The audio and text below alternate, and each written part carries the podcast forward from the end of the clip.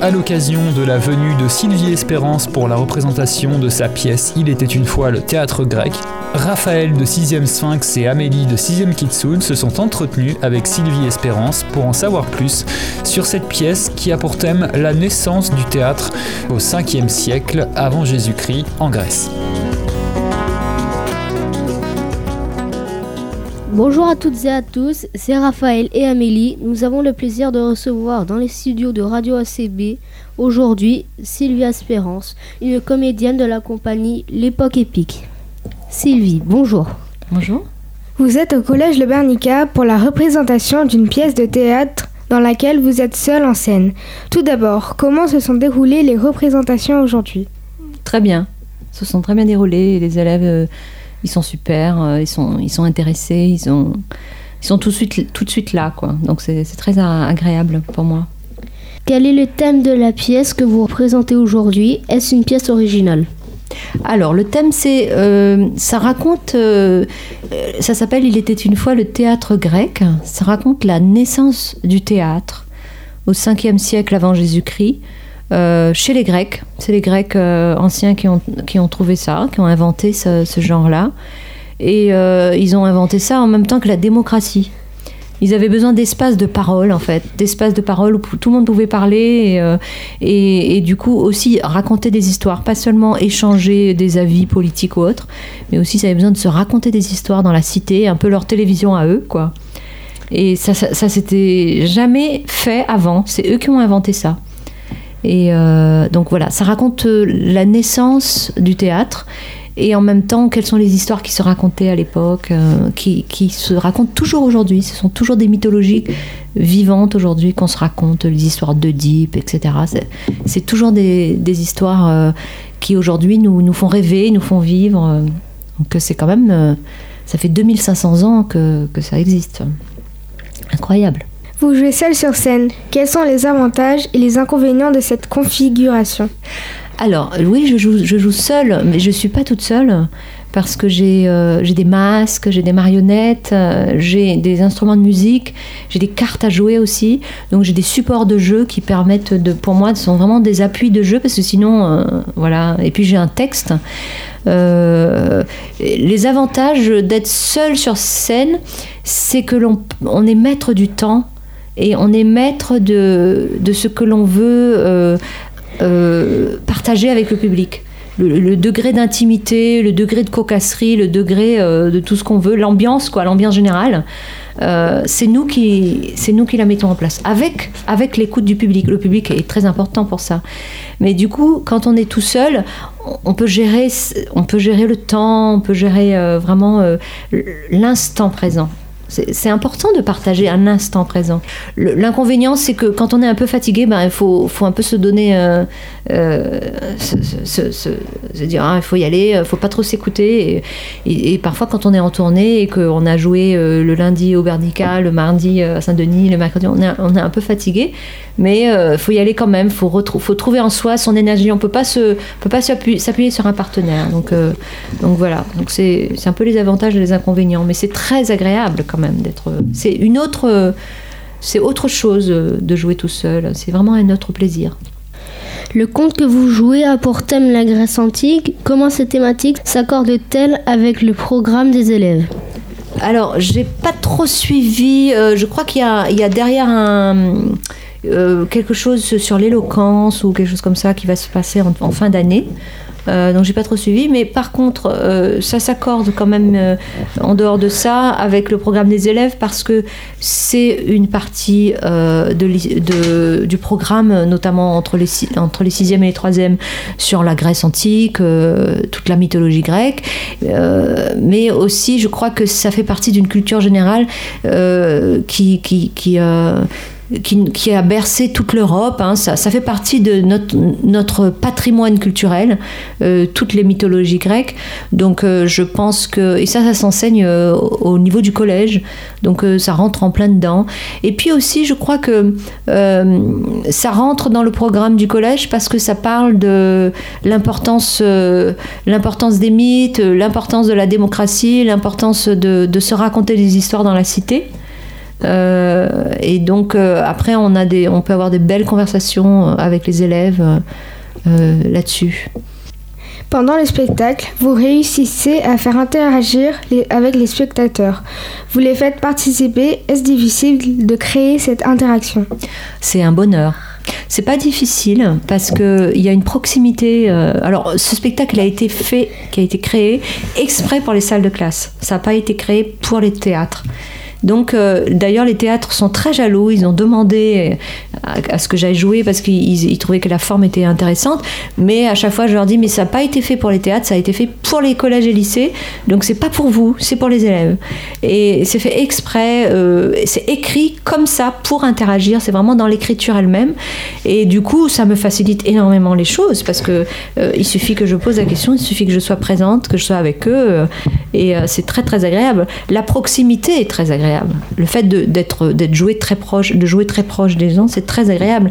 Il y a une humanité qui s'échange, il y a une, joie qui s'échange. Alors que dans les théâtres, on est à 10 mètres, 20 mètres des, spectateurs. C'est autre chose. On doit déployer beaucoup plus de, de euh, comment dire, de prestance, euh, etc. On est beaucoup plus large, beaucoup plus solennel. Mais du coup, on perd un peu en humanité, en sensibilité. Alors que quand on est proche, on est, on est, c'est très sensible. Les gens sont il, rit, mais à, à, 20 cm de, ma figure. Donc c'est super drôle, parce que moi, des, moi, des moments où je, peux, je dois me, me, retenir de pas rire avec eux. Quoi.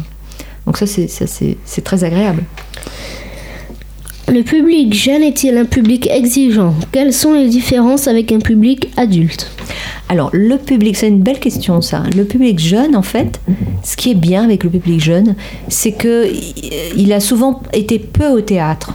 Donc il n'est pas formaté. Vous voyez ce que je veux dire formaté? Il n'a pas déjà des idées euh, euh, toutes faites en se disant le théâtre c'est comme ça, si c'est pas comme ça c'est nul. Il n'est pas comme ça. Et le, public jeune il est beaucoup plus ouvert à la nouveauté. Et presque c'est lui qui va nous donner les idées du théâtre de demain. C'est les jeunes. Les vieux, ils sont déjà trop là, on s'en fout des vieux. Euh, donc le public jeune, c'est le public le plus intéressant dans le sens où il est frais. Il est, euh, voilà, il, est ouvert à toutes les possibilités, même parfois du théâtre difficile. Il est, c'est parfois euh, plus facile avec les, jeunes parce qu'ils n'ont pas d'idées préconçues. Et du coup, ils vont, ils vont rentrer dedans plus facilement, euh, avec plus d'intérêt, plus de curiosité. Et, la difficulté peut-être, c'est parfois il y a beaucoup de des, classes un peu surchargées, ou parfois aussi on joue à deux heures et ils sont un peu fatigués parce qu'il fait chaud. Euh, donc c'est à moi de, cultiver euh, la joie. Euh, mais de façon générale, ça se passe très bien et le public jeune, c'est j'ai envie de vous dire, c'est des yeux qui s'ouvrent grands, c'est des sourires tranche papaye, c'est super agréable. C'est super agréable. Pouvez-vous nous parler de la mise en scène? Vous portez une robe très particulière, n'est-ce pas? Oui, alors, c'est pas vraiment de la mise en scène, c'est plus de ce qu'on appelle de la direction d'acteur. C'est-à-dire que le, metteur en scène a plus dirigé mon travail, comment le dire, comment, comment gérer le rythme, comment gérer l'adresse, comment je m'adresse aux gens, etc. Plutôt que de la mise en scène elle-même, parce que en fait, euh, ce qu'on appelle euh, au théâtre la, scénographie, c'est-à-dire le, le décor, il n'y en a pas ou alors on peut dire que la scénographie, donc le décor, c'est la robe. C'est-à-dire qu'on a voulu, l'idée c'est, on voulait amener le théâtre au collège et lycée. Donc la robe, c'est vraiment, ça représente tous les artifices du théâtre.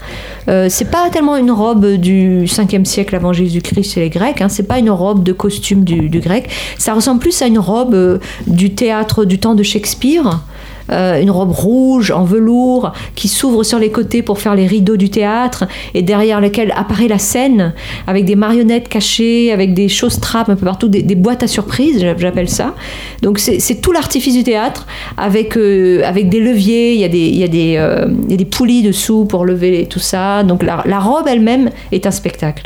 Et elle fait 10 kilos, je peux vous dire que je je transpire là-dessous. Hein. C'est très physique. Donc euh, la robe amène, amène beaucoup. Euh, c'est aussi la robe qui fait voyager. C'est-à-dire qu'on va jouer dans les collèges et lycées. C'est comme si que j'amenais le théâtre dans les collèges et lycées. C'est pour ça aussi que ce spectacle, il m'est cher parce que euh, on amène le théâtre dans les collèges et lycées. Quoi. On vient vraiment avec la, grosse artillerie. Quoi.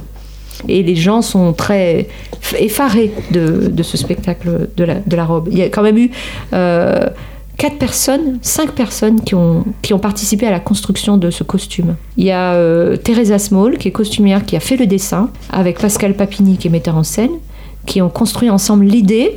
Ensuite, euh, il y a Laurence Julien, qui a fabriqué la robe, qui est costumière. Ensuite, il y a euh, Charles Rios, qui lui fabrique en général les, décors, qui a fabriqué tout, qui a fait le, les fresques qu'il y a dessous, qui a fabriqué les masques, la coiffe, etc. Et puis au bout de 9 ans, de, j'ai tourné sur les routes pendant 9 ans avant de refaire la robe. Donc la robe a été entièrement refaite ainsi que la coiffe. C'est Martha Romero qui est costumière à Paris qui a refait entièrement la robe. Donc il y a quand même 5-6 personnes qui ont participé au costume. donc euh, voilà. Quels sont vos futurs projets artistiques? Pouvez-vous nous parler de votre compagnie de théâtre L'époque épique? Alors, l'époque épique, euh, c'est une compagnie qui existe depuis 2015. On a trois spectacles en tournée. On a euh, donc ce spectacle, Il était une fois le théâtre grec. On a un spectacle qui s'appelle Le conte des contes, qui est un texte du XVe siècle que j'ai traduit. Alors c'est deux contes, un conte en français et un conte que j'ai traduit en créole. Et c'est une langue euh, très... Euh, on en a plein la bouche, quoi. C'est entre Rabelais et Shakespeare. C'est, c'est vraiment... Et en créole, c'est absolument, absolument succulent. C'est vraiment le créole, le créole euh, euh, longtemps, avec plein de vocabulaire, avec euh, un cassage les cuits pas possible, et qui parle de, qui raconte l'histoire de la guerre entre les hommes et les femmes et la guerre de pouvoir entre les riches et les pauvres. Donc en gros, il y a deux contes le Conte des Contes qui est toujours en tournée. On est deux là-dessus, Daniel Leocadi et moi. Et puis on a un autre spectacle qui s'appelle Morgabine, qui a tourné dans les salles de, spectacle. Elle, ça, c'est un, gros spectacle de salle avec quatre personnes au plateau, qui raconte l'histoire d'une jeune fille de 15 ans qui, qui euh, fugue une fugue euh, dans la nuit d'une jeune fille de 15 ans qui se cherche un peu dans le monde d'aujourd'hui. Enfin, Morgabine, c'est un peu le. Morgabine, c'est l'ancien nom de la Réunion, le premier nom de la Réunion. C'est un peu une réunion un peu euh, fantasmée. Et euh, donc voilà, c'est le monde de la nuit. Elle rencontre de tout dans la nuit, des fantômes, euh, des drag queens. Enfin, elle rencontre tout le monde. Et puis elle, elle fait, elle grandit quand elle se réveille le matin, elle a grandi. Donc ça c'est le, troisième spectacle qu'on tourne. Et puis là, on est en train d'écrire euh, sur une prochaine création. Euh, le sujet est pas encore bien défini, donc je peux pas trop vous en parler. On est en train de lire, lire, lire, et on va, on est en phase d'écriture et euh, le spectacle va sortir l'année prochaine. Je pense que c'est sur l'hyperconsommation, sur la société de consommation, le fait d'être tout le temps en train de consommer, consommer, consommer et de plus vivre les choses. Euh, en gros, pour résumer, c'est ça. Quoi. Merci d'avoir accepté notre invitation. Avez-vous un site internet sur lequel nous pouvons suivre votre actualité? Alors, on n'a pas de site internet, on est une petite compagnie, mais par contre, on a un site Facebook. Le Facebook, c'est l'époque épique. Donc, euh, comme ça se prononce en créole, L-E-P-O-K et P-I-K, euh, en, deux, en deux mots, l'époque épique. Voilà, sur Facebook, vous pouvez trouver tout, tout ce que vous voulez, toutes les infos que vous voulez. Et euh, peut-être qu'on mettrait le lien euh, de cette émission. Merci Sylvie Espérance. Merci à vous, très agréable.